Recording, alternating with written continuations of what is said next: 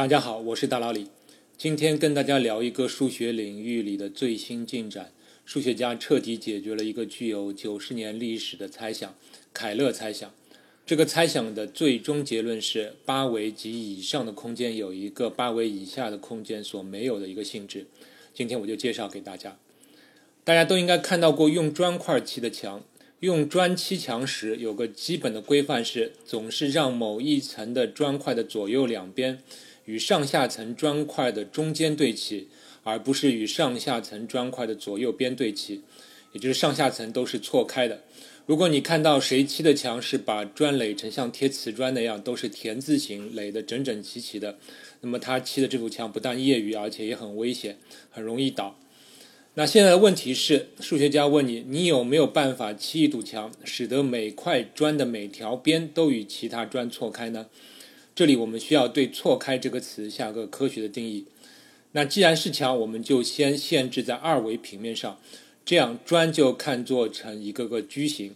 我们可以这样定义二维平面上的错开：在完全填充平面的情况下，没有任何两个矩形的边是完全重合的。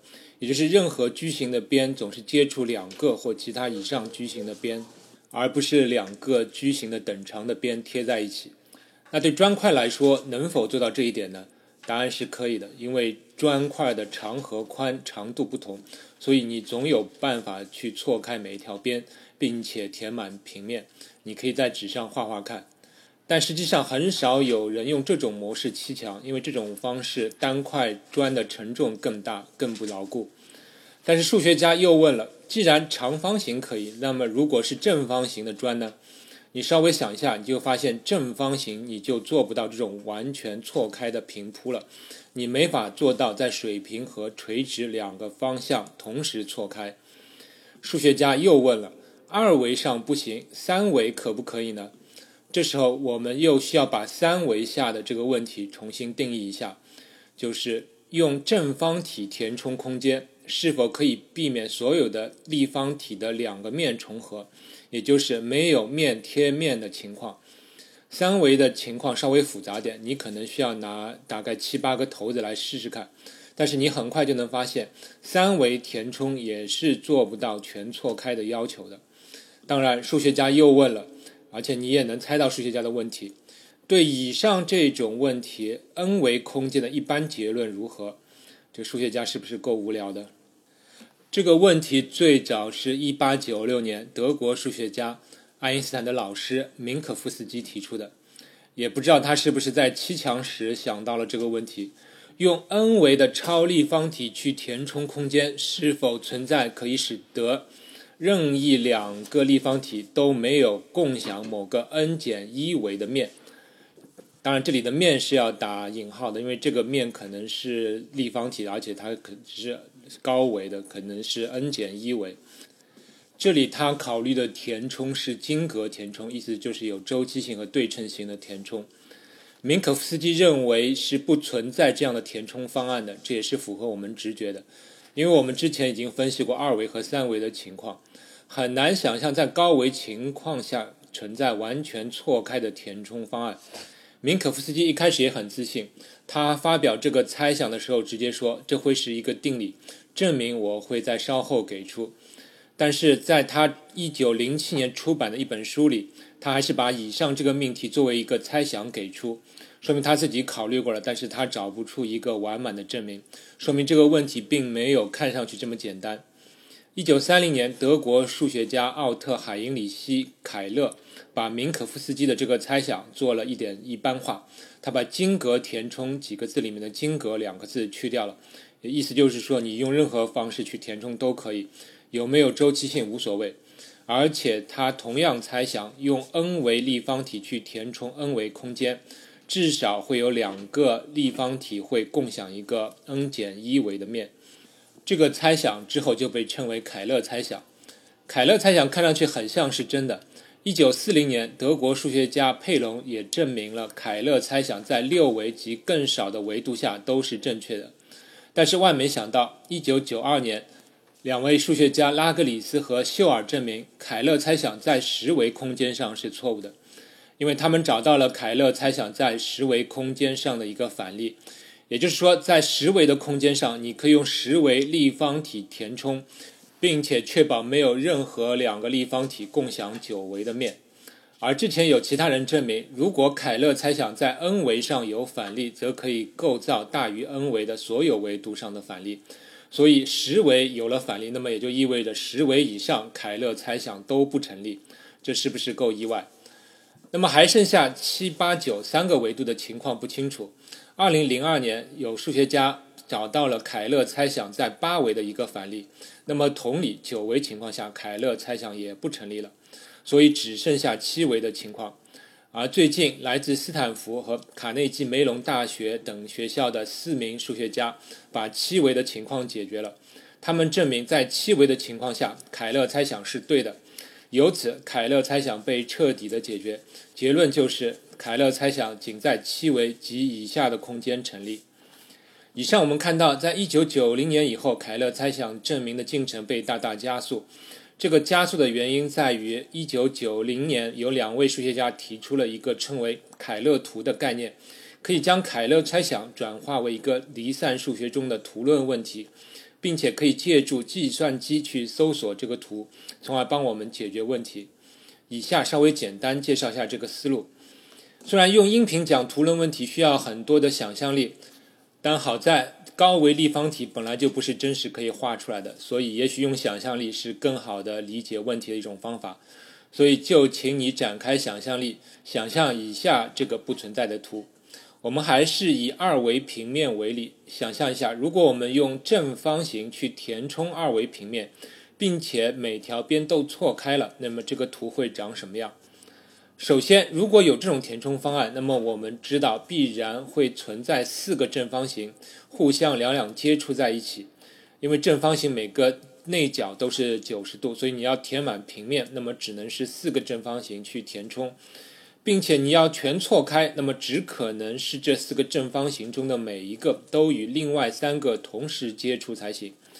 其次，错开多少是无所谓的，我们可以假设每两个接触的边都是接触一半的边长，因为无论最终的填充方案如何，我们总是可以调整为每两条边都错开一半。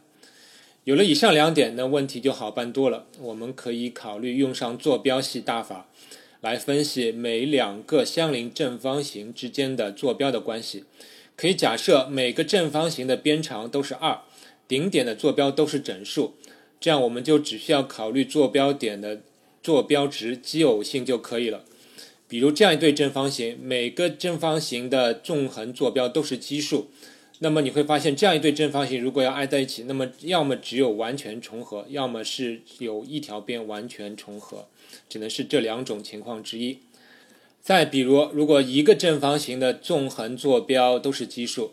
而另外一个都是偶数，那么这两个正方形就只可能是有四分之一重合，就是互相覆盖，或者是完全不相邻这两种情况之一。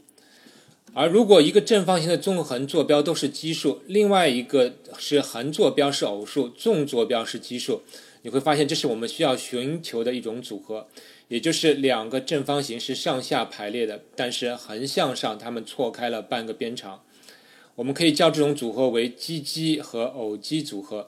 同理，偶偶和偶奇组合也是我们一种需要的组合。数学家还证明了，如果最终存在一种填充方案，则在局部同类型的组合不能重复出现。有了以上的分析，我们可以得到这样一种思路，就是我们把所有可能的正方形的纵横坐标的组合都列出来。如果你自己分析一下，你会发现我们需要考虑十六种情况。如果我们把这十六种坐标组合看作十六个点画在纸上，然后我们把符合要求的、符合边相邻且错开一条边的那种组合连一条线，那么问题就转化为从这张图里找出四个点，而且它们两两之间都有连线。如果能够找出这样的四个点，那么我们就要找到了四块可以填充平面的正方形组合，并且每一块之间都是错开的。那么也就推翻了凯勒猜想，这样问题就变成从这样一个十六个点构成的图中寻找四个两两连接的点，这种点集被称为小圈子。这个图后来被称为凯勒图。在 n 维的凯勒图中有4的 n 次方个点，要推翻 n 维的凯勒猜想，就是要在 n 维的凯勒图中找到一个2的 n 次方个点的小圈子。这样看，是不是凯勒猜想就变得简单了许多？当然，因为二维平面上凯勒猜想是对的，所以我们无法从这十六个点的凯勒图中找到这样四个点的小圈子。要注意的是，能够找到这样的小圈子足以推翻凯勒猜想。但是找不到这样的小圈子，并不能直接推出凯勒猜想是对的，还需要一些辅助的论证。一九九零年，凯勒图的概念被提出后，很快在一九九二年，有两位数学家利用了计算机，发现了在十维的凯勒图中能够找到一个二的十次方，有一千零二十四个点构成的小圈子，所以凯勒猜想不成立。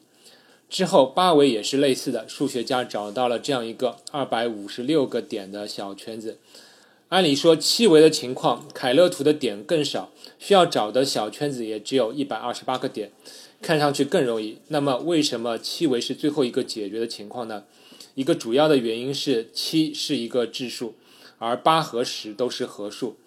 要知道，在高维情况下，凯勒图中的点非常多。比如七维情况下有四的七次方个点，要对其中每二的七次方个点的组合一一检查，可能的组合数达到了十的三百二十三次方的数量级。完全枚举的情况下，这个工作量太大了。在八维和十维的情况下，利用对称性，我们可以把高维的问题转换成低维的，从而节省时间。但是因为七是一个质数，所以对七维的搜索就会非常的困难。我们需要一些新的优化搜索方法。比如，如果已经知道三个点的组合不会有小圈子，那么所有包含这三个点的组合都不需要搜索了。还有一种方法就是排除现有的组合的一种置换。比如说，如果一种一百二十八个点的组合已经被排除了，那么对这一百二十八个点的置换的组合也都可以排除，当然还需要一些更为精细的优化，才能把问题的规模缩小到当代计算机可以处理的范围内。这次研究者在优化搜索后，使用了四十台电脑对七维的凯勒图进行搜索，三十分钟后，计算机就输出了二百 G 的数据，并且确认没有找到一百二十八个点的小圈子。当然，如前所述，找不到小圈子不代表凯勒猜想就是对的，所以研究者还必须提供其他的一些论证。他们的最终论文有二十四页，证明了七维空间中凯勒猜想是对的。至此，一个九十年历史的数学猜想被完整的解决了。